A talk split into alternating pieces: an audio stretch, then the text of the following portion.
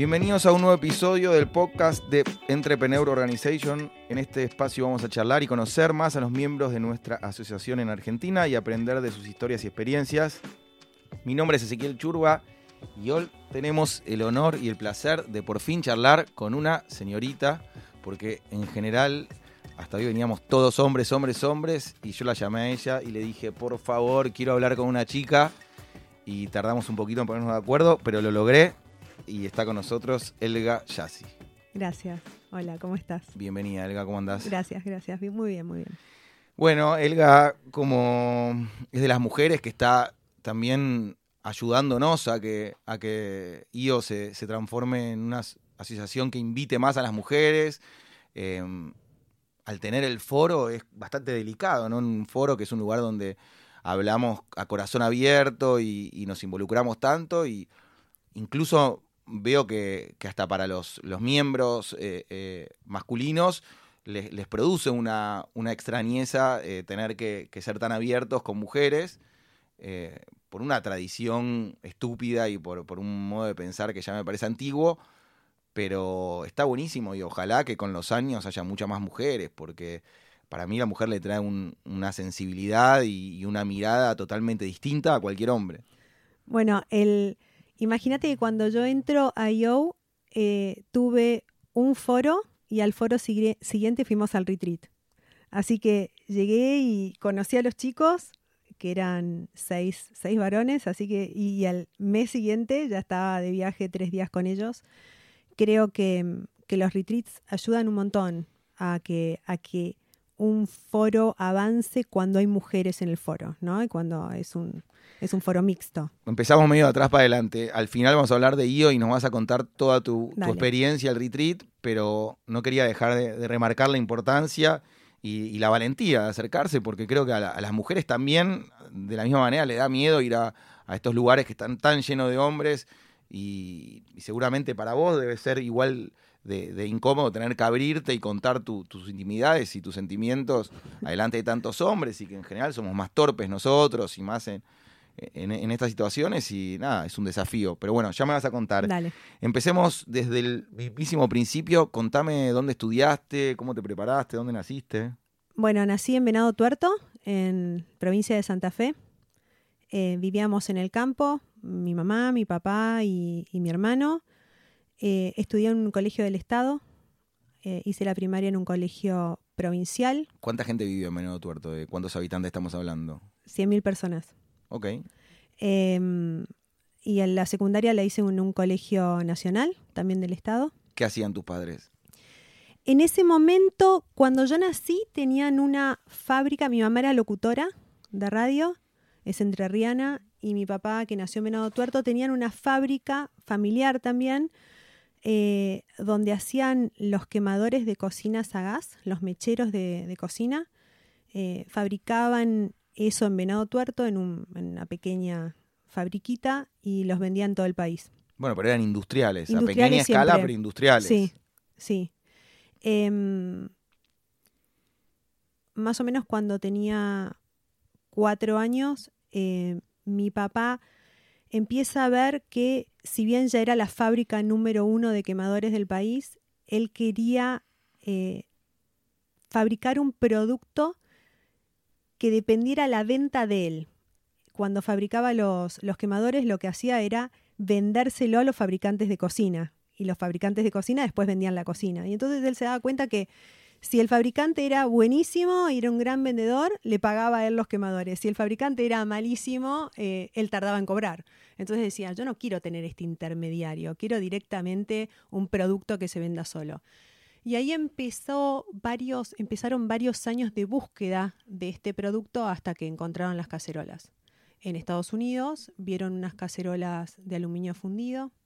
Eh, en esa época viajar a, a Estados Unidos siendo un industrial de un pequeño pueblito, era como, ¿qué va a hacer este pibe a Estados Unidos? Y bueno, mi papá muy, muy curioso, muy buscador, siempre, toda la vida estuvo preguntando y estudiando y leyendo y viajando para, para mejorar. Él no pudo ir a la escuela. Por eso, las características que me contás son las típicas de un emprendedor, que se da cuenta del problema en la venta, se da cuenta que tiene que mejorar el producto, viaja afuera a desarrollarlo, son las características típicas de un buen emprendedor. Bueno, y trae- para trae una persona como me decís, yo, a mí se me ocurrió eso, digo, ten- tendría alguna a- algún aprendizaje de marketing o de, o de business, no, no lo creo, y, y lo que hacía era Él terminó sexto grado, eran músicos también en la familia de, de- de mi abuelo. Mi abuelo tocaba el acordeón, mi papá el piano. todos tanos. aclaremos. Sí, eh, su, el hermano de mi papá la batería y tenían una orquesta también en esa época. Entonces, eh, Y aclaremos, seguro Venado Tuerto debía ser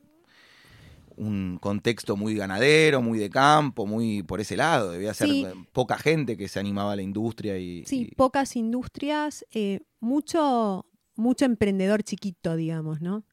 Em, bueno, en ese momento viaja a Estados Unidos, encuentra ese producto que estaba buscando, que era algo de aluminio, ¿no? Él sabía fundir aluminio, entonces quería que fuera de aluminio.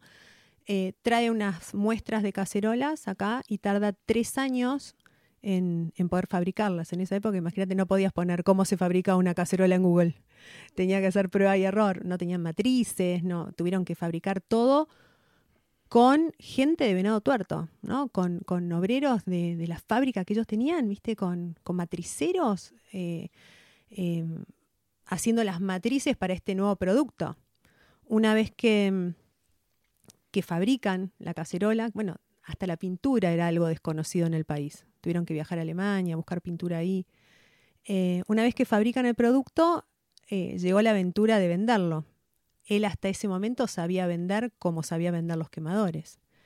Eh, entonces dijo, bueno, tengo este producto, tengo estas cacerolas, las voy a llevar al bazar más importante, digamos, el supermercadito de, de- de cosas de la casa de, de venado. ya con la marca S, no sin marca. ya con, no, todavía no tenían la marca. eh, después te cuento la historia de la marca si querés. Y, y bueno, y deja unas cacerolas en el bazar de un amigo, un amigo que se llama Tommy, Tommy Sinot, en Venado Tuerto, tiene un bazar en la esquina que sigue estando. Y, y le dice, mirá, Tommy, qué sé yo, la verdad es que yo hice esta, esta, fabriqué estas cacerolas que están buenísimas, no sé qué, te las voy a dejar para ver cómo funcionan en, en el bazar. Y bueno, le dice Wilder, déjamelas. Como una prueba piloto. Como una prueba piloto de la que él no dudaba que le iba a ir muy bien, porque creía muchísimo en su producto. Y seguía haciendo los mecheros. Los mecheros pagaban la fiesta, digamos, sí, fabricaba los quemadores y, y los seguía vendiendo. Y esto estaba en un rincón en, en la, en la fábrica. Pero mi papá ya pensaba, ya decía, ¿cómo me voy a deshacer de los quemadores? Ya no pensaba en los quemadores, pensaba en este nuevo producto. Entonces, los otros funcionaban y tenían que venderse, pero ya su cabeza estaba en este nuevo producto que había descubierto. Eh, y me acuerdo que éramos chiquitos con mi hermano y vivíamos todavía en el campo y todas las noches pasábamos en el auto, toda la familia, por la vidriera del bazar a ver cuántas cacerolas se habían vendido. Pasaron meses y no se vendió ninguna. No se vendía ninguna. Entonces, mi papá dice, ¿cómo puede ser que no se vendan este producto que es fantástico? Eh, Viste, enamorado del producto. Era un producto diferente al que había en mercado. O sea, las ollas Era eran, eran de básicas, chapa, de chapa, la de chapa, típica. de hierro, no había cacerolas de aluminio fundido en el país. Por eso era un, un- lo que nosotros llamamos un océano azul. Era- un lugar donde no iba a competir. Estaba sacando un producto nuevo, original y. Nuevo y desconocido. Cuando iba a lo de Tommy le decía, ¿qué pasa? Y él Le decía carísimo. decía, mira, es cara, es pesada, ni idea. Bueno. Empieza la búsqueda de cómo venderlas. Entonces eh, viaja a Buenos Aires, él siempre hace el chiste de que ahí están las personas que sabían. Entonces viaja a Buenos Aires y hace un estudio de mercado. Eh, el estudio de mercado le sale malísimo. eh, el dueño de, De nuevo, una persona que terminó sexto grado que se anima a hacer un estudio de mercado. en Buenos Aires. Es increíble Y también. entonces, digo, eh, te das cuenta que era un, un distinto. Un distinto, pero aparte con una sed de, de- de búsqueda y de, y de éxito, ¿no? Tenía ganas de que este producto funcionara. Eh, el estudio de mercado le sale muy mal. eh, le dicen, mira, la verdad que en Argentina no se necesita esta cacerola. De nuevo, es cara, es fea, es pesada. Tenía motivos para rendirse. Y mi papá le dice a este hombre, mira, estás equivocado. Dijo, esta es un gran producto. Y el pibe le dice, yo nunca me equivoco. Años después se encontraron y, y, bueno, y la historia cuenta que le dijo, ¿sabes qué? Sí me equivoqué, pibe. bueno, y mm, en uno de estos viajes y búsquedas vuelve a casa, a Venado, hacía con los quemadores, hacía Venado, Buenos Aires, Buenos Aires, Rosario, repartiendo a los, a los fabricantes. Eh, en auto. Sí. Llega a Venado y lo, lo, estaba esperando mi mamá y le dice, no sabes lo bien que la pasé esta tarde. La pasé bomba, fui a la casa de mi profesora de, de cocina, nos reunimos con todas sus amigas y, y, jugamos y la pasamos bien y cantamos y compré todo esto. Y en la mesa de la cocina de mi casa en el campo eh, estaba llena de productos de Tupperware.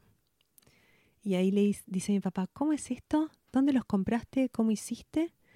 Y es la primera vez que escucha hablar de lo que es la venta directa.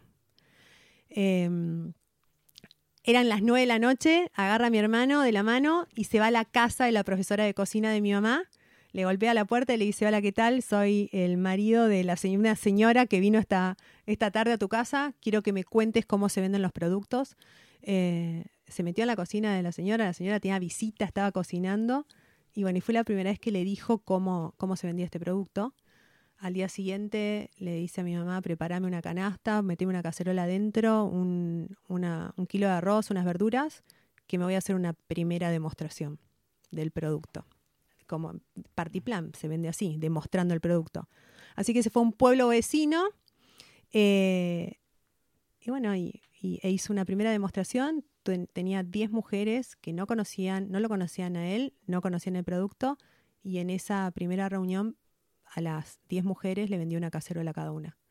Y ahí empieza la, digamos, el gran, eh, la gran aventura de la venta directa. Se dio cuenta que en la vidriera vendía cero y en la venta directa podía vender un gran porcentaje. Cuando tenés un producto así high ticket, que la gente no sabe cómo, cómo funciona, que te tiene que pagar tres veces más que una cacerola común, si no le demostrás un producto de una cacerola o lo que sea que quieras vender, si no le demostrás para qué sirve y por qué te va a pagar más, es imposible venderlo. El mito de las en aparte es que duran para toda la vida. Para toda la Como vida. Que te la compras una vez, es una inversión un poco más grande, pero que la vas a usar. Total.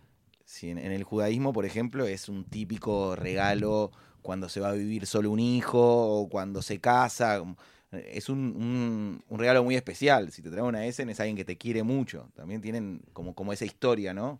Total. Bueno, y volviendo un poco a qué hacía yo en ese momento, terminó el colegio en, Venado. Eh, ya, ya estaba saliendo de, la zona de, Santa Fe y ya estaba más en, Buenos Aires, estaba esparciendo. Esto fue muy. Eh, fue creciendo, el crecimiento fue muy exponencial. Empezaron las primeras mujeres y, empezaron a incorporar una y otra y otra y enseguida se llenó Argentina, ¿no? De emprendedoras. Entonces en ese momento em, mi papá dice, bueno, es el momento de que nos mudemos a Buenos Aires. Yo ya tenía que empezar la facultad. Pero la fábrica estaba en Venado, iba a quedar y sigue estando en Venado, sí. Y mis abuelos seguían en Venado y el resto de la familia también. Entonces dice, bueno, llegó el momento de que nos mudemos porque la verdad es que la oficina comercial, la gente debería estar en Buenos Aires y yo necesito estar más en Buenos Aires. Sí, que no existía como hoy tan fuerte el mail, el celular, y toda la forma de comunicación. O sea, realmente si querías estar conectando a vendedoras de todo el país, era mucho más útil Buenos Aires que Venado Tuerto. Totalmente. Entonces, bueno, nos mudamos todos. Yo empiezo a estudiar abogacía. Eh, ¿Por qué? Mira, el por qué es, nunca tuve una vocación de, estudiar algo, digamos, no sé, una vocación de decir, bueno, que muero por medicina o, no sé, muero por los números. Yo sabía que quería recibirme rápido para poder entrar a trabajar a Essen. Eh, una de las normas que hay en Essen es si un familiar quiere entrar, ser parte de la empresa, tiene que tener un estudio universitario terminado. Entonces dije, bueno, abogacía no debe ser tan difícil si hay tanta gente que se recibe. Es imposible, amigo, no ser tan difícil, es súper difícil. Así que bueno, empecé, terminé abogacía, eh, carrera que no me gustó nunca. Desde el primer día la padecí, me pareció aburrida y Pero te la bancaste hasta recibirte. Me la banqué porque lo que empie- se empieza se termina. Muy bien. y, y una vez que me recibí, ya con el título en la mano, dije, bueno, ok, ahora me van a dejar entrar a trabajar a ese. Así que voy a- con el título en la mano y le digo, pa, bueno, ahora ya puedo entrar. Y, y me dijo, sí, podés entrar, pero se empieza por el principio. Y el principio era eh, empezar a vender cacerolas. Así que estuve dos años vendiendo. eh, Vendiendo en esto, en charlas, conocidos. Sí, sí, en venta directa. Tuve que ir a un grupo, al grupo tuve una, una ejecutiva, esto es multinivel. Tuve, tuve una ejecutiva que me enseñó cómo a cocinar, a vender, a fechar, a incorporar. Y estuve dos años vendiendo. La mejor experiencia de mi vida, la verdad que Y estar el en con- feedback que recibías lo elevabas, o sea, volvías a sentarte con tu hermano, tu padre y les decías, miren, estoy en el campo de batalla y esto habría que corregirlo, esto necesitamos más colores, tamaños, lo que Totalmente. sea. Bueno, en ese momento eh, yo, eh, yo no era conocida en la empresa y no estaba en las redes sociales. Entonces, en el grupo en el que yo estaba de mujeres vendedoras, la única que sabía quién era yo era la persona, digamos, la líder del equipo. Así que yo tenía compañeras que no tenían idea y eso quisimos que se mantuviera así para que para que fuera lo más natural posible y ellas actuaran lo más natural posible y nos dijeran a nosotros, bueno, me dijeran a mí, digamos, todo lo que quisieran del, de, nada, de la empresa. Sí, sí, de comisiones, de pagos, que, bueno, de productos, lo que Sí, sea. volvía, contaba, pero yo ya era más parte de ellas que parte de ese en que nunca había sido en realidad. Era como mi vida era la de la emprendedora que vendía, más que la de la persona de la familia que había trabajado, que nunca había trabajado en la empresa todavía. Después de dos años, em, me llaman y me dicen, bueno, en tu entrenamiento terminó, es, es hora de que pases al área comercial y hagas tu recorrido, digamos, para ver dónde, dónde vas a estar. Y esto es, este, este momento fue un momento muy difícil mío profesionalmente porque cuando entras en una empresa familiar y sos tan chico todavía, sin experiencia, ¿Qué edad tenías? y ahí tenía, termi- yo terminé de estudiar a los 23, 24 y esto, habrá tenido 25, ponele. ¿Y cuántos familiares había en ese momento? ¿Tu Ninguno. padre y tu hermano? Mi hermano todavía no y ninguno estaba. Todavía estaba mi papá, eh, mm, un socio de nuestro que, que es un familiar y nadie más. Todavía no había hijos. Ok. Y, mm, y bueno, ese fue un momento medio raro porque no es que hubo una búsqueda para decir, ¿sabes qué? Necesitamos un perfil como el de Helga para entrar a la empresa. La verdad es que estaban todos los puestos ocupados. Y yo iba un poco a aprender un poco de todo, pero todavía no había ningún lugar para mí para decir yo estoy trabajando en esto. Entonces estuve un tiempo extrañando la libertad de emprender eh, y padeciendo los horarios de, de empresa y de oficina. Una de las cosas que, que sí eh, quise hacer siempre fue tener una pata en la calle. Yo dije, ok, vengo a trabajar acá, pero siempre voy a estar un poquito afuera con las chicas, viendo y vendiendo y, viendo lo que ocurre en el campo. Y, y dije, bueno, ¿cuál es el lugar donde todavía no está ocupado? Y en ese momento empezábamos con eh, la venta de aceite de oliva. Habíamos comprado un campo en La Rioja, estábamos eh, plantando y me hice, me hice tipo experta en aceite de oliva, hice un montón de cursos de cata, etcétera. ¿Pero era un negocio paralelo a ese? Era un negocio paralelo a Essen, la finca, pero con un producto que pensábamos vender a través de la red, que se vendía con las cacerolas. Se iban a venderte la cacerola y te recomendaban el aceite como que si fuese Sí, el y más entonces en la misma demostración de cacerola con comida que te cocinaba, yo llevaba el aceite de oliva y entonces cocinábamos con el aceite. Pero teniendo tanto, podían crecer con cubiertos, con otro tipo, no sé, Sí. veo en la cocina tenés 200 elementos. Sí, Y ustedes se iban para la alimentación, algo mucho más complicado. la- sí, nos pareció que estaba buenísimo y era el único producto consumible que teníamos también. Vos pensás que eh, muchas empresas de venta directa tienen productos consumibles como, no sé, los cosméticos. Ponele que se te termina o las cremas, se te termina y al mes la Sí. emprendedora tiene, pa- tiene que eh, la excusa para ir a buscarte, ¿no? Sí, y volver. amortizar todo el esfuerzo de la venta. Entonces, bueno, empezamos con, con la venta de aceite de oliva y, y me hice cargo de esa unidad de negocio, digamos. Y estuve varios años ahí. Era con marca Essen también. Sí, Olivos del Salar y con la marca Essen. Y todavía tenemos eh, aceite de oliva y vendemos aceite de oliva en, nada, en, los productos. Así que bueno, eh, después de eso em, me proponen tener una fundación, que Essen tuviera una, una fundación.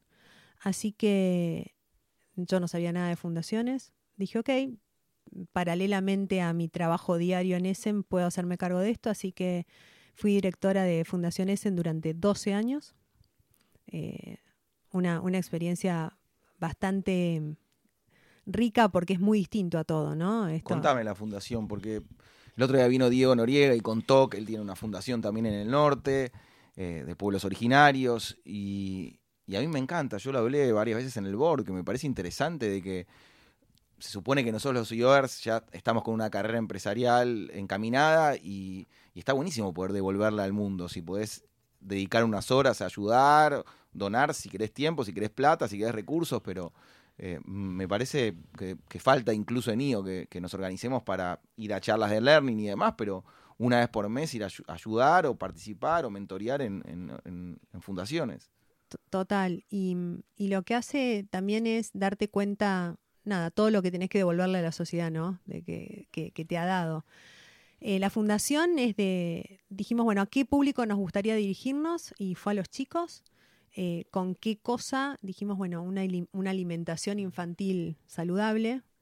Y la característica es que lo que hacemos es que los proyectos vienen de la sociedad. Nosotros lanzamos eh, convocatoria de proyectos y, vienen de, viene de la gente que es lo que necesita. Nosotros no vamos a decir lo que, lo que la gente necesita. Muchas veces se cae en esa trampa de vos llegas a un lugar y decís, mm, a este, este lugar le faltaría, no sé, qué, arreglarle el baño o arreglarle la cocina. Y a veces uno ve superficialmente lo que ocurre. Tenés que escuchar a la gente qué es lo que verdaderamente necesita y le hace falta. Así que bueno, empecé con esto de, de la fundación, que ya ya tiene 12 años y, aconsejó un poco a tenemos dentro de un montón de dueños de empresas que crecieron, que tienen un presupuesto, aconsejás que es sano para una empresa tener su fundación, cuáles son los beneficios, cuáles son los costos. Mira, em, primero hay que tener tiempo, tiempo para dedicarle o tener una persona que tenga tiempo para dedicarle. Em, los beneficios digamos, para nosotros, por ejemplo, para la fuerza de venta fue eh, el orgullo que ellas sienten al saber que cuando venden un producto, un pedacito del producto va para un proyecto eh, de nutrición infantil. Esto es, esto, es así. Em, también creo que, como imagen de marca está buenísimo. Está comprobado que, eh, el cliente entre dos productos iguales elige el que está ayudando a alguien con su compra. Em, y también yo creo que también se puede ayudar sin tener una fundación. No es necesario tener una fundación. Eh, se pueden hacer em, cosas de voluntariado corporativo sin necesidad de tener una fundación, de juntar a, todas las personas dentro de la organización que quieren hacer algo. Nosotros también tenemos voluntariado corporativo dentro de ESEN. Eh, no sé, en Venado Tuerto el año pasado arreglamos todo un, jardín de un jardín de infantes. Eh, toda la plaza de juegos de un jardín de infantes, la fuimos y nosotros todos juntos, los empleados, eh, tomamos dos tardes de, nuestra vida y, e hicimos eso. El año pasado también eh, en un hogar de chicas, le arreglamos el patio al hogar de chicas, e hicimos un Zoom. No es necesario tener una fundación para ayudar. Y también se puede ayudar a los mismos empleados, tener un fondo en común donde este año elijamos, eh, que también lo hacemos, ayudar a alguien de nuestra empresa que, esté pasando por una necesidad. Pero vos decís que fideliza, tanto a clientes como a empleados eh, con el producto empresa, por decirlo de alguna manera. Le, le, suma el nombre tener una fundación y que la gente cuente las anécdotas. Eh, Totalmente. Cuando nosotros vendemos una, cuando las chicas venden una cacerola, cuentan además que ese tiene una fundación. Y también tenemos un refugio de perros. Me encanta, en Venado. en Venado. Tenemos 300 perros. Me encanta, me encanta. Entonces, consejo para, para emprendedores, dueños de empresa, que si pueden formar una fundación y si pueden ayudar, eh, Sí, va a ser karmáticamente increíblemente bueno Empezar y chiquito. empresarialmente también porque le, le- le ayuda al, al nombre empresa. Empezar chiquito. Y también hay, hay formas de ayudar sin tener una fundación, que puede ser, no sé, de repente eh, hago algo con techo o algo, algo con otra fundación que ya está formada y, y también es colaborar. Y en todo este tiempo que, que pasaste en Essen, desde ventas hasta fundación y demás, ¿utilizaste tus dotes de abogada? ¿Cada tanto ejercías? ¿Firmabas algo o quedó medio en el olvido? Bueno, mientras estudiaba, eh, trabajé en un estudio jurídico para darme cuenta que, Que no era lo tuyo. que no era lo mío, eh, pero no. Pero en la que- empresa no, no aplicabas tu conocimiento, o sea, te, te- No. te ayudó culturalmente, pero no, no, no, no, no ejecutabas. Creo que lo que más me ayudó es como los exámenes son todos orales y en la venta directa hay que hablar un montón eh, para capacitar a las chicas y tenemos un montón de eventos y etcétera. Me ayudó para el lado de- es para ese lado de estar acostumbrada a nada defender una idea adelante de tres profesores, pero solamente eso. Y entonces entraste a organizar un poquito toda la fundación, que tampoco tenías experiencia, lo aprendiste en el, en el transcurso que, Sí. que se iba formando. Y mientras tanto me di cuenta que me faltaban, por haber estudiado abogacía, eh, algunos skills más, más duros y, y me anoté en el IAE, hice, hice un MBA eh, en el IAE. ¿Cuánto dura el MBA? Este era un EMBA de dos años. Perfecto. Y mm, eso, esas, esas decisiones, ese tipo de decisiones que he tenido en dos o tres oportunidades en mi vida, em, para mí fueron un cambio, yo podría decir que yo fue una y, y- haber hecho el MBA fue un cambio radical eh, en mi persona. No solo, no solo por el conocimiento de, de áreas más duras como finanzas o contabilidad que, que me dio el MBA, sino por, por abrir mi cabeza a otras empresas. Cuando venís de una empresa familiar, tu única experiencia fue en la empresa familiar. Nunca habías tenido ninguna otra experiencia en, en- ninguna otra empresa. Eh, encontrarme con 60 personas que, que tenían, nada, que venían de otras industrias, para mí fue algo revelador. Pero ya estabas apuntando y pensando un poco más en business, en negocios, saliéndote de lo que es fundación y del... Sí, la fundación siempre fue algo paralelo a mi vida de todos los días de en, en ese, ¿no? Al área comercial. Eh, fue, fueron dos, digamos, dos gestiones que yo tenía. Em, y bueno, y creo que el MBA me ayudó, me ayudó a abrir mi cabeza a otras posibilidades, a otras empresas, a otras industrias. Y, y bueno, y me dejó amigos que, que hasta ahora tengo. ¿De qué año estamos hablando? 2006. Perfecto. Y vos me comentaste antes de empezar un poco que yo creo que el- casi nadie de, de IO entiende lo que es venta directa. Tenemos como una fantasía de una pirámide donde Mm. uno trae un amigo que vende y que todos cobran comisiones y que hay que salir y vender y que manda a la empresa, pero eh, en- creo que realmente no entendemos bien cómo se forma y cómo funciona y cómo se mantiene la venta directa. Y generosamente me dijiste que tenías ganas de, de- de explicarlo y contarlo Sí, porque claro. de alguna manera u otra todos hacemos venta en IO. Y la tuya es una manera bastante original y está buenísimo que la, que la- que Sí. aprendamos más. Bueno, em, la venta directa, de verdad que tiene muchos años. En Estados Unidos eh, eh, tiene, tiene muchos, años, muchos más años que acá. Eh, Avon tiene 100 años. Y hay, y hay diferentes maneras, ¿no? Hay empresas de venta directa por catálogo, como es Avon.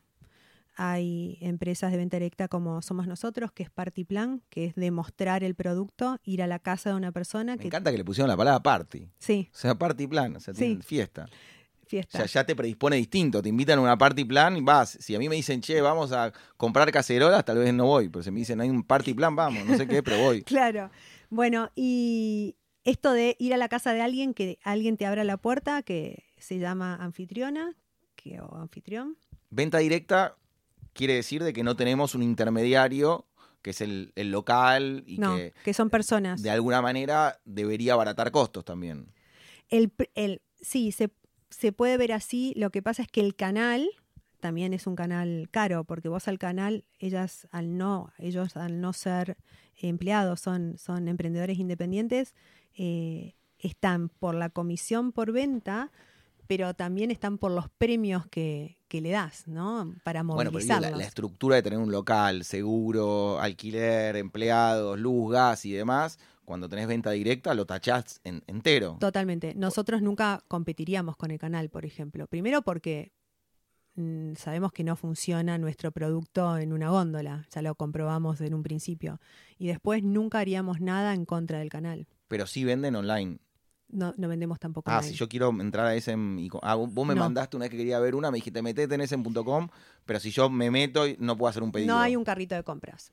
Ahora hay emprendedoras más digitales que, que sí hacen alguna venta y te la pueden enviar y la demostración es, eh, es más digital. Te van a mandar videos de ellas y te van a invitar a su Instagram.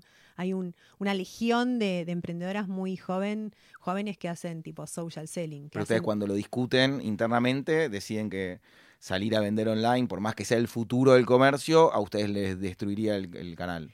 Si saliéramos a vender online, nunca dejaríamos de lado el canal.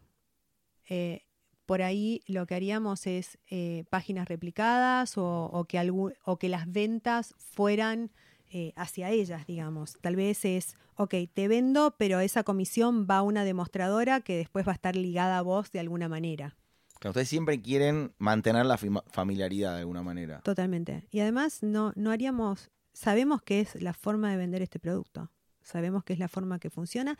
Y además, la venta directa está creciendo en el mundo. No es que es algo en Asia, eh, eh, bueno, recién en, Rusia, en Asia, se abren empresas de venta directa todo el tiempo. Estoy de acuerdo. Y de todas maneras, digo, la olla que vos pondrías hoy, online, offline, no es la misma que puso en esa esquinita del barrio tu padre en ese momento. Y hoy la Essen tiene un peso de marca y de calidad y como lo único que yo sabía antes de conocerte a vos era que Essen duraba para toda la vida. Entonces, es como comprarte la diferencia en comprarse un iPhone o cualquier otro teléfono. Totalmente, pero por ejemplo, mira, eh, eso es porque estamos hablando de una empresa que en Argentina tiene 38 años. Pero si vas a Perú, por ejemplo, que Essen tiene 5 años, eh, no demostrás el producto donde no nos conoce nadie y no venderíamos una sola cacerola.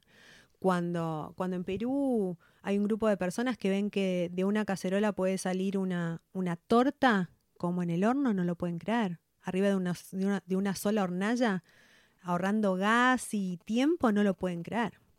Entonces, la forma, digamos, es una forma mágica la, demostración. Y la demostración la puedes hacer personalmente, que es buenísimo porque terminás cortando la torta y la probás y haces como un bonding con el vendedor y con el cliente, que está buenísimo. Y hay relaciones de por vida de vendedor-cliente. Y, mm, Pareja, familias. Totalmente. Bueno, hay, hay hay familias de emprendedores enteras que ha empezado la mujer, ha seguido el marido, están los hijos y los nietos demostrando en Essen. Aparte la diferencia de Essen con Herbalife o otras otras de venta directa es que acá el producto es sensacional, no es que es vender por vender o meterle a la gente el, producto por el oído, sino es, te estoy vendiendo algo de lo cual voy a pasar por la puerta de tu casa todos los días y voy a estar orgullosa de lo que te vendí. Bueno, esa es una de las cosas que cuidamos, ¿no? La, marca y que, y que el producto, eso, eso no, lo, no lo negociamos, que el producto sea de la calidad que, que siempre fue. Y otra de las cosas que te iba a contar es estas empresas, hay algunas empresas en el mundo que, que ya nacen digitales, empresas de venta directa directamente digitales. Esto es, la, emprendedora vende a través de las redes sociales. Hace unos dos o tres años fuimos con, mi hermano a la DSA, que es la, reunión anual de venta directa de, de, Estados Unidos, donde se juntan todas las empresas top, que está buenísimo, y que te vas enterando de cuáles son los cambios en la industria, ¿no? Y, hace un poquito más de dos años. Y, se sube en un, en un momento, la, venta directa en Estados Unidos es un poco em, eh, seria, digamos, todos, todos los CEOs de empresas son con traje, corbata, hay, hay muchos mormones. Eh, no sabía. Sí, Nukin, For Life, son, son, son empresas que fundaron mormones en Utah. Usando un montón de gente de su propia iglesia. totalmente, es perfecto, perfecto. Y, y, bueno, gente muy inteligente, muy trabajadora. Y en, de repente en, ese evento que es súper formal de la venta directa, se sube un pibe con, con, pantalones todos rotos y lleno de tatuajes y no sé, y con una remera negra que yo lo había visto ahí por ahí, dije, debe ser alguien de la técnica, viste que son los DJs. Y mm, entonces dijo, se sube al escenario y dijo, hola, soy, no sé, Johnny, eh, trabajo en Facebook y les voy a contar, los vengo a contar que eh, las redes sociales son el futuro de la venta directa. Eh, si nos ponemos a pensar, decía él, ¿no? Si nos ponemos a pensar cómo se estructura una red social y cómo se estructura una, una red de venta de, las nuestras, ¿no? De, multinivel, te das cuenta que son muy parecidas. Yo te conozco a vos y después conozco, a tus amigos y le hablo a tus amigos y, vos me recomendás a otro amigo, etcétera, y así se arman las redes. Facebook. Bueno. Y empezó a hablar de, de, lo que era esto del social selling, de cómo a través de las, de las plataformas de, de redes sociales podríamos nosotros demostrar el producto sin que fuera presencial. Y a nosotros eso nos, nos abrió un mundo de posibilidades. Ya estaban decayendo las demostraciones, las reuniones en las casas de familia estaban decayendo cada vez más. ¿Por qué? Porque la gente ya conocía las cacerolas, porque no tenés ganas de reunirte, porque las mujeres eh, trabajamos un montón y no tenemos tiempo de tener una reunión con una señora que viene a cocinar durante dos horas. Y descubrimos todo este mundo de las redes sociales para, para demostrar el producto. Y ahora la red más exitosa en Essen son de chicas de menos de, van de 21 a 28 años, 100%, 100 digitales. Instagram, Facebook, mandan por mail, links, todo lo Y la demostración por ahí es, ¿sabes qué? Yo te muestro en mi casa, cocinando con vos, cómo hacer una tortilla. Vos en tu casa, yo en la mía, y eh, a través de la pantalla te voy mostrando el paso a paso de, de una comida. Justo hoy entrevistaba a, Juan Martitegui, que un experto en, lo que es venta online, y me causó gracia una vez que me junté con él y me dijo, yo nunca vi ninguno de los productos que, vendo. Y creo que estaba haciendo en ese momento que te diga 100.000 ventas por mes. Y me dijo, yo no, conozco mis productos, nunca los vi. Lo que voy es mirar la profundidad y la fuerza que, puede tener la venta online, que, que hasta puede llegar al punto de no, no, ver el producto y generar un volumen de venta gigante. Totalmente. Bueno, yo estoy muy ligada al producto, ¿no? Entonces, eh, no, no me imagino ese momento cuando fabricás, ¿viste? Cuando fabricás y, y además, eh, cuando estás enamorada del producto, ¿no? Cuando te gusta verlo, te gusta tocarlo, te gusta ir a la máquina, te gusta ver cómo sale, eh, te gusta verle las mejoras. No sé, a mí, yo soy enamorada de la fabricación, ¿no? Me, me gusta. Es que yo te hice un pedido a vos, justamente necesitaba comprar para mi casa y me sorprendió eso, que me mandaste a averiguar un poco, bueno, informate, fíjate a ver qué necesitas y una vez que te dije más o menos, me tuviste al teléfono creo que media hora contándome las ventajas y ventajas de cada uno y cuál me convenía por, por qué lo usar, pero creo que sabía de lo que estabas hablando más que cualquier otra vendedora. Totalmente. Y yo dije, esta a esta altura todavía tiene este conocimiento y estas ganas de explicarme a mí en el teléfono media hora todas las virtudes, digo, buenísimo, y no, no me quedó duda eh, de, que el producto era perfecto para mí. Es que, ¿sabes qué? Cuando a veces nos juntamos y, decimos, qué bueno vender un producto del cual estés, estás orgulloso y qué bueno vender un producto que cambia la vida, no solo del que lo compra, sino del que lo vende. El que lo compra, te puedo asegurar que vas a cocinar más rápido, más sano eh, y más rico. Y en menos tiempo. Y, la persona que lo vende realmente le cambia la vida. Emprender en una, en una empresa multinivel hace que tengas un montón de cosas solucionadas que si emprenderías solo. Por ejemplo, no sé, vos eh, querés ahora emprender algo y tenés que ocuparte de el marketing, de producir eh, lo que quieras vender, del packaging, de la logística, de lo que sea. Y, y cuando entras en una empresa mm, como la nuestra, multinivel, lo que, los problemas que tenés diariamente se te solucionan, digamos. Lo único que tenés que ocuparte es, es, de vender. Y el gustito por emprender también lo tenés, porque sos tu propio jefe, porque eh, tenés tus propios horarios, eh, porque podés invitar a la gente, nada, conocida y que querés y tu familia a emprender con vos. Y tu sueldo depende de vos, a Solamente. diferencia de, de- de un puesto donde tenés que ir ascendiendo y donde una vez por año te, te aumentan. En este caso, si vendés tres cacerolas, ganás 10 y si vendés 30, ganás 100. Y digo, va, es exponencial el esfuerzo y las ganas y la, la, manija que te des para, para buscar venta, lo que vas a cobrar. Nuestras emprendedoras eh, ganan más que la gente de la empresa. Y esto es así. En todas las empresas de venta directa ocurre eso. Llegás a un cierto punto en tu, en tu carrera que, que ganas mucho más. Nosotros tenemos eh, gente que se va de adentro de la empresa y se va a emprender. Pará, pero contanos, te interrumpí yo cuando estabas explicando un poco el multinivel. Entonces, la diferencia es que es algo presencial, se juntan las vendedoras, van casa por casa, el viejo timbreo, pero más organizado hoy por redes sociales.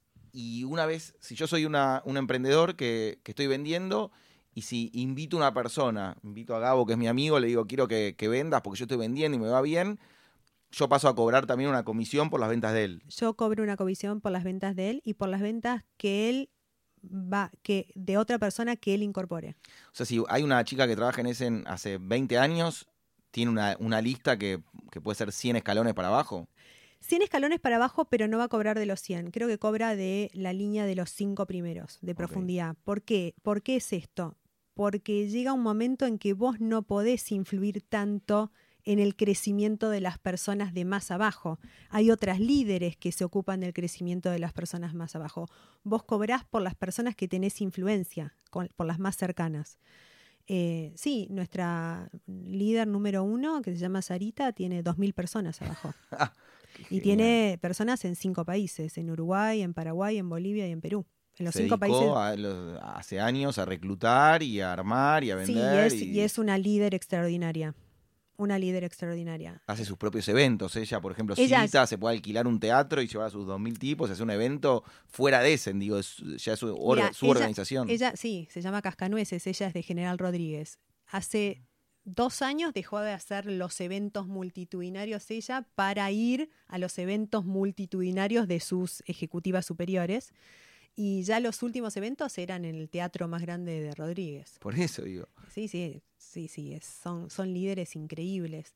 Y la venta directa lo que hace es descubrir esto en la gente, ¿no? Esto que tenés, por ahí son amas de casa, o son maestras, o son personas que, que venían de, de nada que ver, de no haber trabajado tal vez nunca, pero con un espíritu emprendedor que, que las hace imbatibles. Y un ingreso extra que les cambia la vida también, porque tal Ni vez como decís extra vos, ya, es ya es el primer ingreso. pero de repente es una ama de casa que Total. tiene hijos, que quiere dedicarse eh, genuinamente a criar a sus hijos y a, y a estar en paz en esa historia y de repente con un poco de esfuerzo logra esa plata que puede hacer que la familia se vaya a vacaciones o compren un televisor, lo que sea. Totalmente. Y por momentos de crisis también, incluso la mujer, hablo de la mujer porque históricamente se vendieron más mujeres Sí. que hombres, tal vez man- mantiene el hogar en un momento difícil como es hoy del país. Bueno, nosotros, el 95% de las emprendedoras eh, mantienen el hogar con ese, sí, son el primer ingreso. Es más, los maridos empiezan a decir, "Che, escúchame, todo lo que estás ganando yo también quiero emprender. Y dejan su trabajo y el, em- el emprendimiento es familiar. O sea que dentro de la empresa familiar hay un montón de marido emprendedoras. va a entregar, va a cobrar, la ayuda. 100%. Y ustedes tienen esa, una vez escuché que en Herbalife, en algunas había una ley que si no vendías por cierto tiempo, no cobrabas lo que había bajo tuyo. ¿Eso funciona así o no es tan así? En cada, en cada em, digamos, nivel de, de- de la red, tenés que vender una cierta cantidad de cacerolas para, para poder cobrar el bono. Sí, pues nosotros pensamos que, primero, algo distinto a otras empresas es vos cuando entrás acá en Essen tenés que entrar vos sola como vendedora y después ir incorporando. No, no podés comprar tu lugar en la red. Si tenés, venís, venís y tenés plata y decís, bueno, yo ahora la verdad es que quiero ser ejecutivo. No, en Essen tenés que entrar desde abajo como entran todos. Y, y cuando llegás a un cierto eh, volumen de ventas grupal, vos tenés que tener un mínimo de ventas personal, porque pensamos que para enseñar a vender tenés que haber vendido mínimamente ese mes, aunque sea cuatro cacer- cacerolas, pero, pero no podés aconsejar o no podés capacitar a la persona que recién se, se incorpora si no vendiste vos. O sea que por más que tengas el, el día de mañana 100 personas a tu cargo, vos tenés que seguir vendiendo. Sarita tiene seguir- 2.000 y, Y tiene- ella sale. vende 4 por mes. Va y Las tiene vende. que buscar y tocar Sí. timbre, seguir mandando mensajes y tratar de hacer sus ventas. Sí. Qué genial. Y ustedes, una vez que descubrieron, un poco con esta historia de Tupperware y compañía, la venta directa, eh, ¿siguieron ese camino por siempre? ¿O en algunos momentos, yo por ejemplo, me acuerdo que hace un año estaba yendo a Carrefour y vi un- había una góndola de Essen en la puerta, que era chiquitita y había una señora ahí, pero digo, fueron descubriendo otros canales, ¿o no?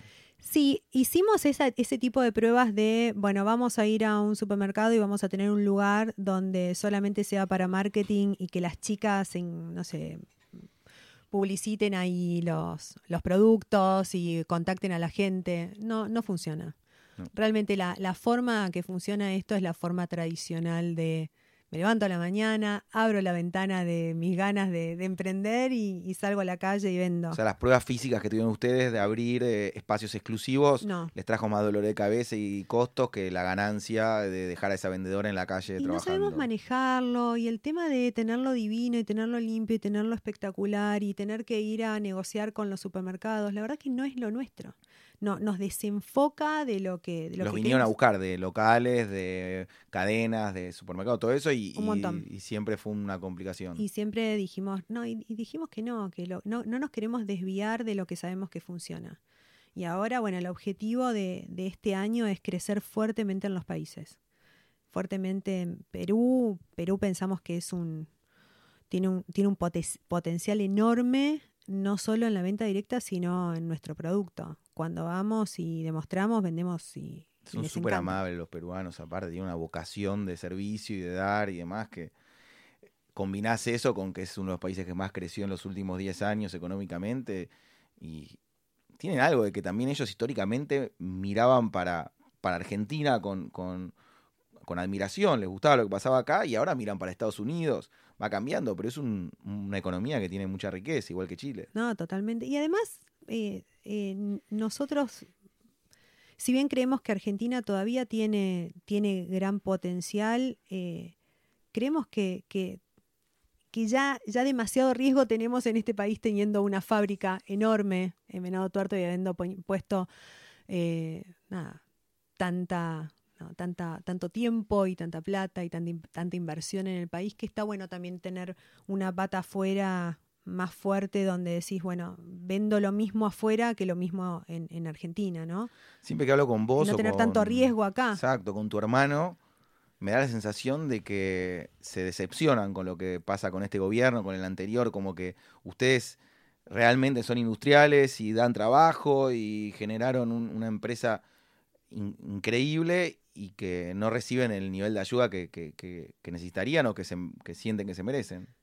Mira, más que ayuda, yo diría que no, Molesto. Claro, que no, lo, no la compliquen más. Eh, la verdad es que nosotros no, no, no, no pedimos nada. Mi, mi papá siempre dice cuando a una cuando a una moneda se le quitan, no sé, tantos ceros y se vuelve una vez más a cometer los mismos errores, eh, un, un industrial en Argentina es como San Martín, ¿no? Es un tipo que, un empresario, termina siendo un héroe si después de tantos años tenés una, una empresa que sigue funcionando. Eh, ahora la mirada está, está en ver cómo, cómo hacemos para ser tan fuertes afuera como acá. Y que los embates de la Argentina no, no sean, viste, un sub y baja de ventas como es ahora. ¿Abren oficinas en cada país que ustedes van? Sí, son, son filiales propias. Sí, son filiales propias. ¿Viajan vos, tu hermano? ¿Van viajando? ¿Conocen a gente? ¿O ayudan Sí. al primer armado? Lo mismo que hacemos acá, lo hacemos allá. Este año yo, a partir del 3 de mayo, me voy a dedicar 100% al exterior. Así que ya me despido de, de mis chicas argentinas y me voy a dedicar a, a que crezca más rápido afuera. Eso me, me parece un patrón común con cuando hablé con Fran, con Dinu, con un montón de los miembros que vi- estuvieron sentados acá y, y te dicen eso, mover el culo, viajar. Fran se fue a vivir a Chile, Dinu que se tiene que ir, creo que seis meses al año, está viajando por Sudáfrica y por países que ni sé pronunciar. Lo que digo es cuando uno quiere abrir otro mercado, hay veces que se te cruza el pensamiento vista de decir, che, yo tengo un producto buenísimo, una marca, vengan a buscarme, vengan a comprar a mí, ¿por qué tengo que ir yo a venderte, a convencerte? Y después te das cuenta que no, que hay que ir, que hay que estar, que hay que hacer un esfuerzo para que eso funcione. Sobre todo cuando querés también crear cultura, ¿no? Cuando querés ir a contar cómo es la historia de Essen y, y, cómo queremos que se trate al cliente y cómo queremos que se venda este producto y cómo queremos que se demuestre y, y cómo somos nosotros, ¿no? Entonces, estar cerca de, de nuestros vendedores es lo que, nada, los que nos permite crecer. Y qué loco, porque uno, yo tengo esa fantasía de decir, bueno, en un momento el cuando la gente entienda la marca, entiende el producto, ya sabe lo que, lo que está comprando, ya debería andar solo y ustedes son de seguir estando haciendo demostraciones y marketing y, seguir explicando qué es. Es como nunca, ustedes nunca van a terminar con esa parte. Siempre seguir convenciendo y, tratando de explicar a la gente lo que, lo que hacen.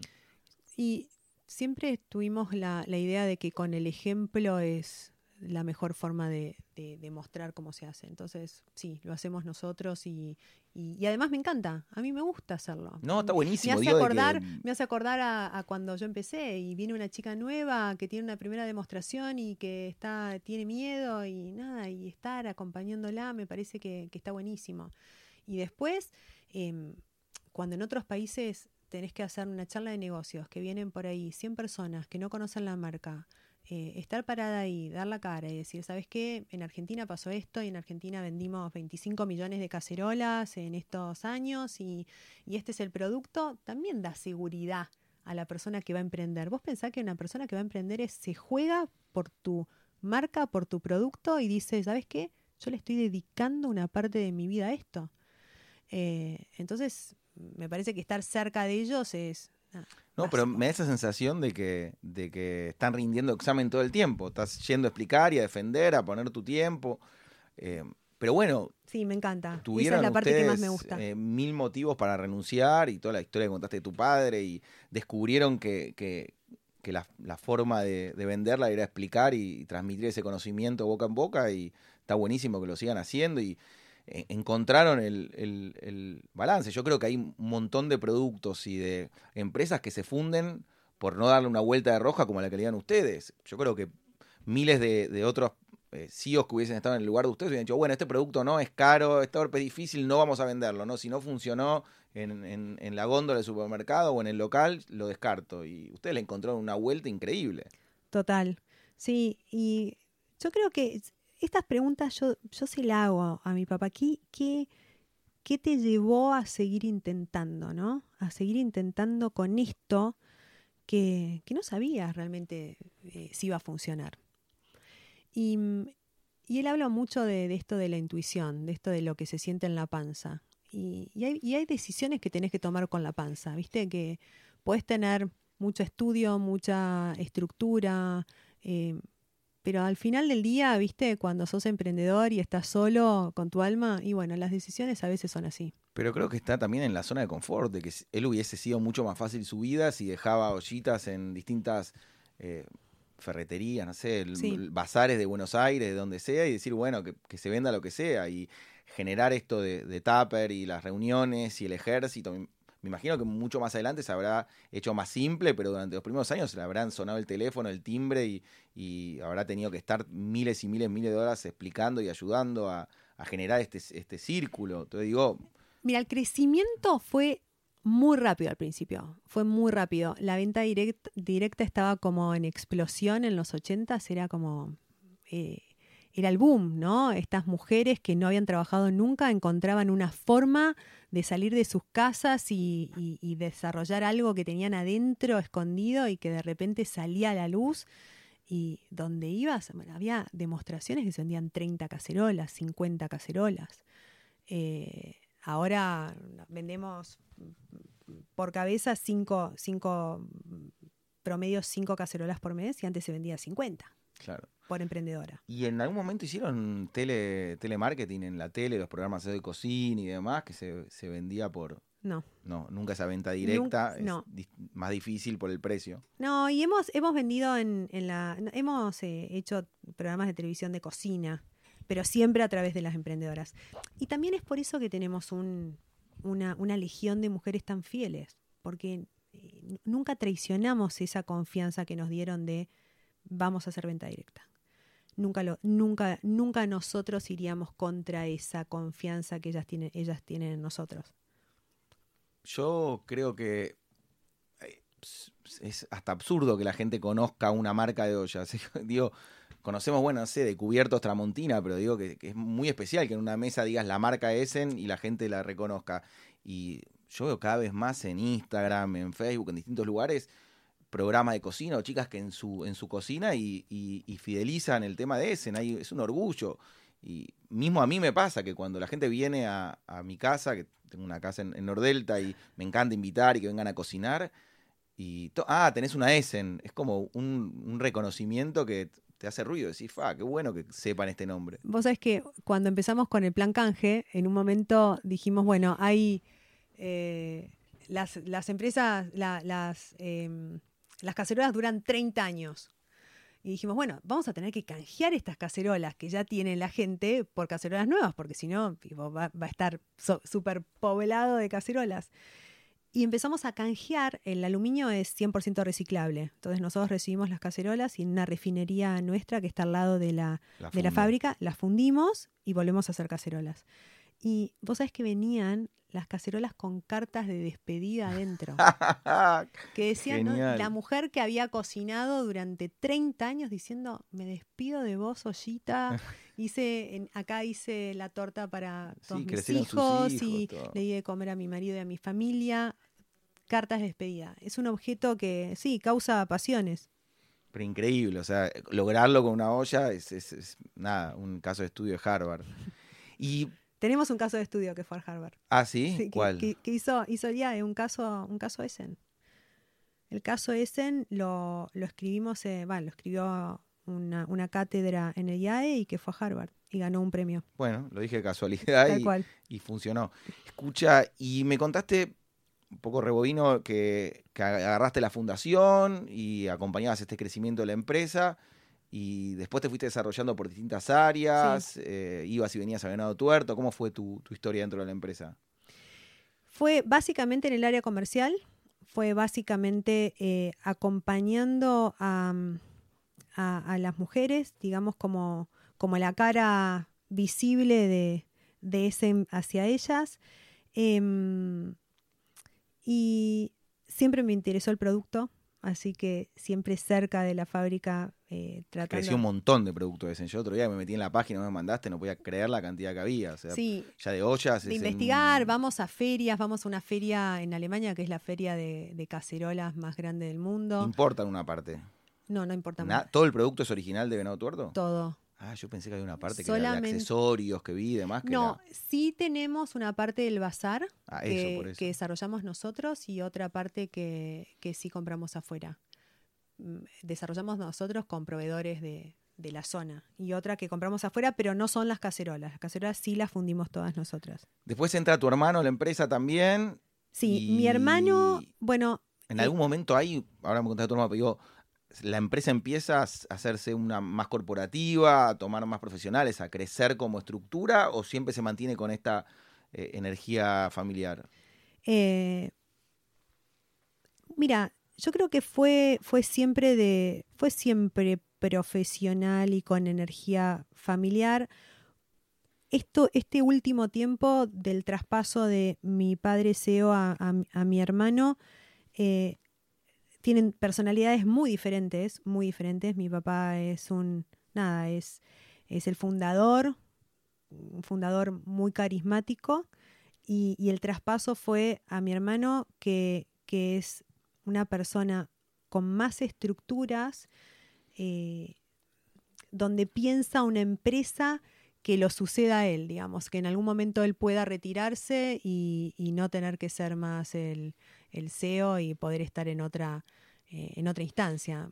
Mi papá se retiró porque nada, se quería dejarle lugar a, mi hermano, si no hubiera estado toda la vida. Es ver tu hermano, aclaremos también. Hasta ahora no sé muy bien, no está muy claro, ¿no? Si sigue, si no, pero es, parte de IO. ¿Mi hermano? Sí. Sí. Todavía es parte de IO hasta dentro de unos meses. Por eso, sí, sí, sabía que estaba esa novela, pero bueno, hoy es miembro. Sí. y él está llevando a cabo y lo que te pregunté, ¿se fue profesionalizando, armando áreas, tomando mucha gente, eh, tomaron inversión? Digo, la, empresa de cómo pasó de ser familiar al tener mucha más demanda y facturar más, ¿cómo fue el crecimiento estructural? Mira, el crecimiento fue medio de a poco, em, siempre con, capital nuestro, em, tomando profesionales para, para diferentes áreas, eh, gerentes, directores, pero, pero sigue siendo una estructura nada, básicamente familiar. ¿Los quisieron comprar en algún momento? ¿Tuvieron ofertas? En algún momento tuvimos ofertas y, mi papá tiene un dicho que, que dice, no vendería nunca porque no quiero que mis lunes se conviertan en domingos. Ok.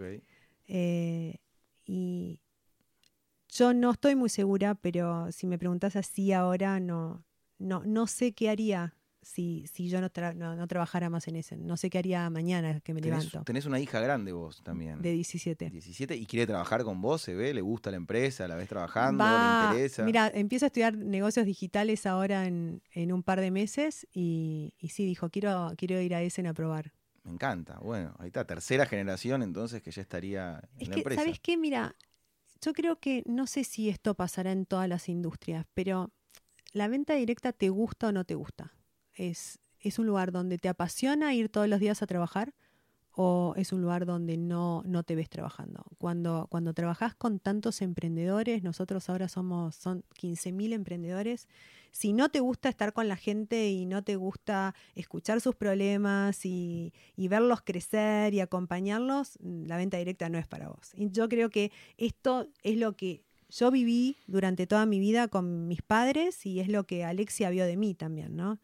mi hija. Entonces es como que por eso hay tantas empresas de venta directa familiares. Me parece que le va a venir bárbaro la visión de una chica de 17 años a Essen, porque tiene una frescura en las redes sociales y entiende mucho mejor que nosotros todo lo que, lo que está pasando y está buenísimo. Si puede llegar a, aportar esa información y complementarla con la que ustedes traen, le, va a dar una frescura bárbara. Em, bueno, eso es un poco la historia de Essen y, el que esté interesado y el que quiera saber, la pueden contactar a Elga, que también es súper accesible y acá contó solo el 1% de lo que es Essen, porque es una empresa maravillosa y seguramente pueden charlar más con ella sobre industria y producción y todo lo que no nombramos hoy, que está espectacular. Y contame un poco de IO, ¿cuándo llegás? ¿Quién te trae? ¿Cómo, cómo fue que...? Por primera vez me, me, entero de lo que es IO a través de, de Juan Pablo Bruzzo, que es compañero mío del MBA él, y, su, y su mujer Regina, em, me cuenta hace, no sé, creo que cinco años, cuando ni bien venía a, había llegado a la Argentina. En ese momento no pude entrar y hace un par de años me, contactó de nuevo y me dijo, bueno, ahora es el momento. Así que bueno, fui de la camada de las primeras mujeres, junto con Miriam Mazola, y, y bueno, y así, y así llegué, así entré.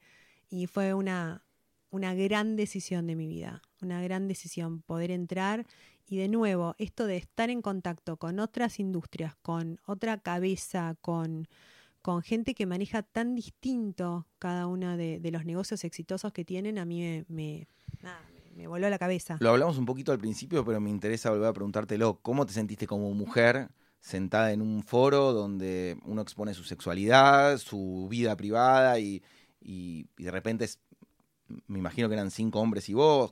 ¿Cómo, te sentías como mujer eh, en, esa silla? Em, el primer foro creo que fue raro. Eh, llevé una torta, por ejemplo, y mis compañeros dijeron, esta es la primera, ¿cómo se nota que hay una mujer? Es la primera vez que alguien trae algo al foro. Había hecho una torta a la tarde y la llevé para compartir. Em, yo creo que después del, no sé, segundo tercer foro te olvidás y tus compañeros son tus compañeros y es como si estuvieras en una facultad y bueno, nada, abrís eh, tu 5% y te la jugás. Eh, creo que esto de...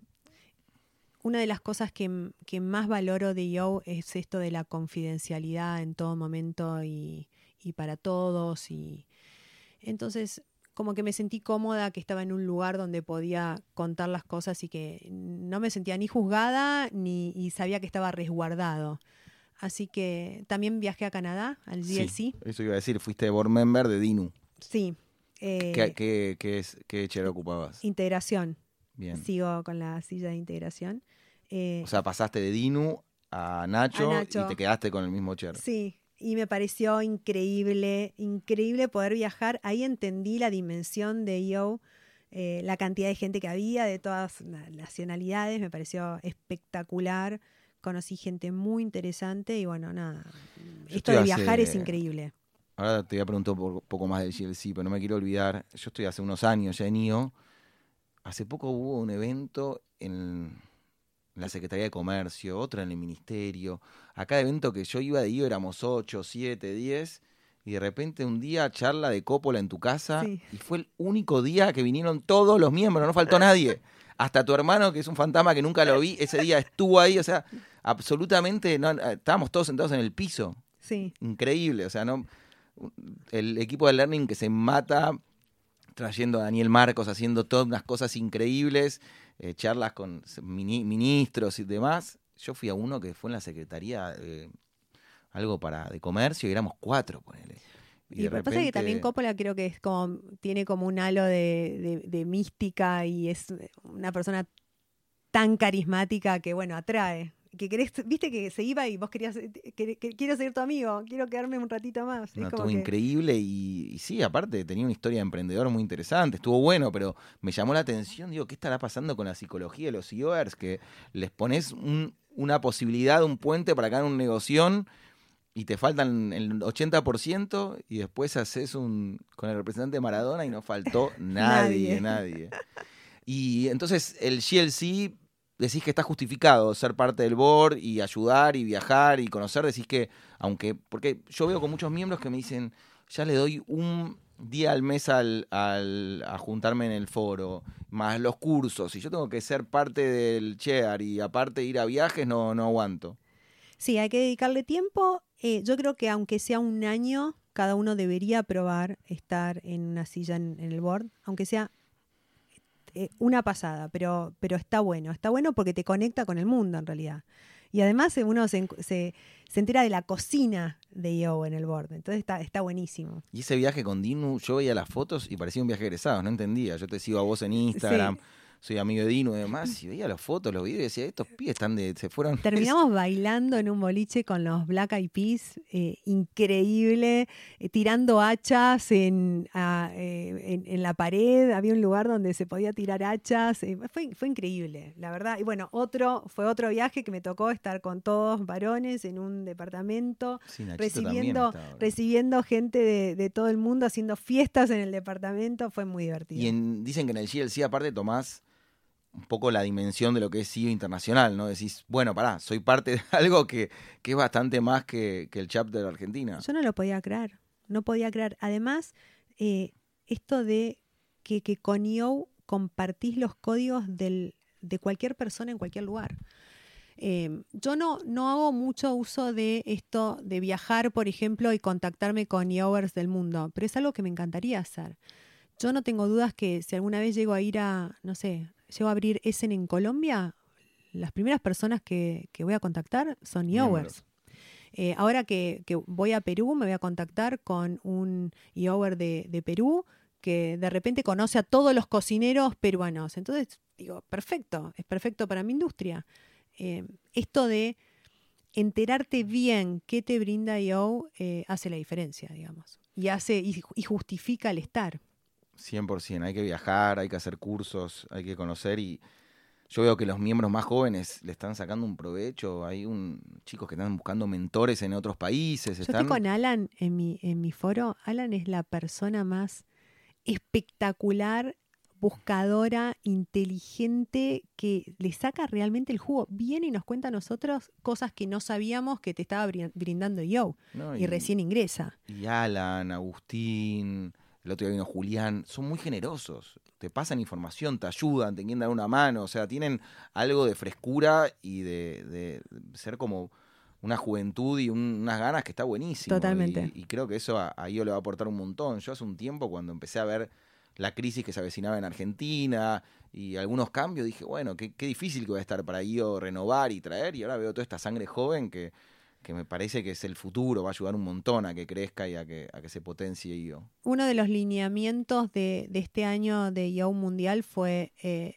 el involucrar a más mujeres a, a Yo, a que, eh, a que entren al, al programa y más, más gente joven. Y nuestro capítulo es uno de los capítulos más jóvenes de Yo en el mundo. Otro día vinieron los, los chicos de Chicago, que es- es- creo que tenían 30 años, y la cuota sal- para entrar sale el doble. Y sí, sí, sí, no, era increíble. Y vos tuviste un foro los primeros dos, tres años, Sí. cambiaste y este año empezaste con un foro nuevo. Foro nuevo. ¿Qué tal de- es empezar con un foro nuevo? De todos nuevos. Em, a ver. eh, yo creo que te cuesta los primeros, lo mismo que me pasó eh, en, en el foro anterior, los primeros foros hasta que entras en confianza cuesta, eh, porque bueno, cada uno tiene formas de abrirse diferentes. Hay gente que se abre mucho más rápido y otros que le cuesta un poco más. Es como cambiar de psicóloga, tenés que ir a contarle de nuevo te- te- todo lo que te pasó en infancia. Totalmente. Pero vos sabés que me, me pasó igual en el foro anterior. Hay un día en que haces el clic. Hay un día, hay un foro en el que haces el clic y decís, esta es mi gente. Esta es mi gente de confianza y esta es la gente con la que yo quiero estar y que quiero ayudar y quiero que me ayuden. Y, esto se va dando, es, es un trabajo de todos y es cuánto le pone cada uno también para que esto ocurra. Me encanta tu foro. Bueno, Elga, muchas gracias por venir. Eh, para los que no conocen a Elga, aparte de ser una gran emprendedora, empresaria, es una mujer muy bonita. Así que nos hace quedar bien, es la representante. Me parece que IO Internacional debería ponerla a Elga como el ejemplo de, de- de la mujer emprendedora, valiente. Eh, me encanta que sean las, las primeras mujeres que dieron este paso y ojalá que, que- que lleguen muchas más. Eh, gracias por venir, espero que te hayas sentido cómoda y el que quiera hablar con ella, sea tanto de, de multinivel de, o lo que sea, es bienvenísimo a que la contacten y charlen porque es súper amable y está buenísimo hablar con ella. Gracias, El. Gracias, me encanta esta, esta iniciativa y, y- y poder conocernos y escucharnos eh, está buenísimo. Ojalá que ayude a integración también y que, que ayude a que vengan más miembros. Gracias.